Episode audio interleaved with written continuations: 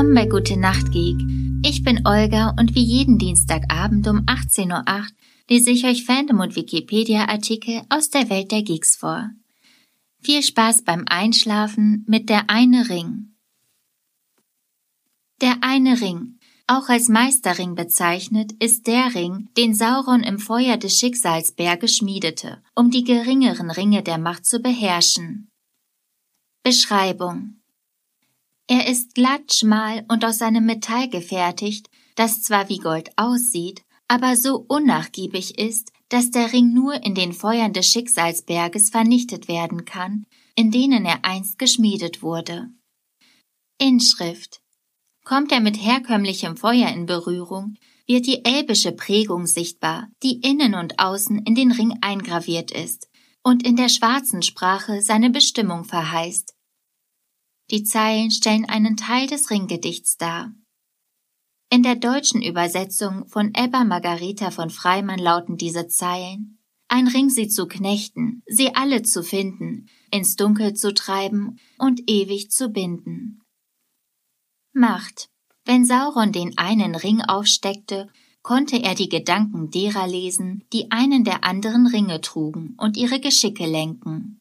Gleichzeitig lag in ihm der Wille Saurons, selbst dann noch, wenn er in andere Hände gelangte, weshalb er auf seinen Besitzer stets einen unheilvollen Einfluss ausübte. Er zehrte an den Lebenskräften seines Trägers und zog ihn mit der Zeit ins Reich der körperlosen Schatten hinüber. Außerdem war der Ring imstande, seinen Träger unsichtbar zu machen, jedoch um den Preis, dass der Ring noch mehr an Einfluss gewann.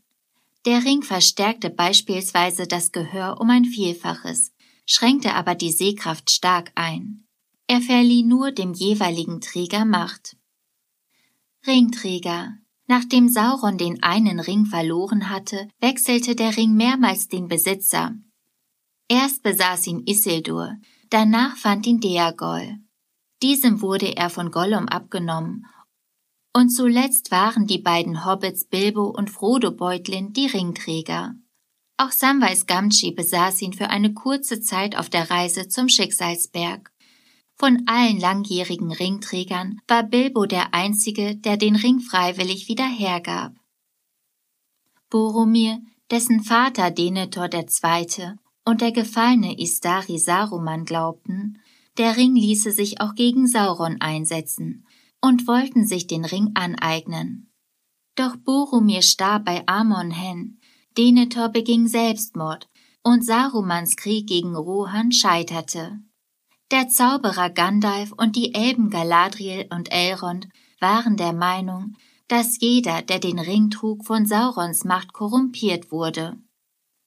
Sie wollten den Ring vernichten.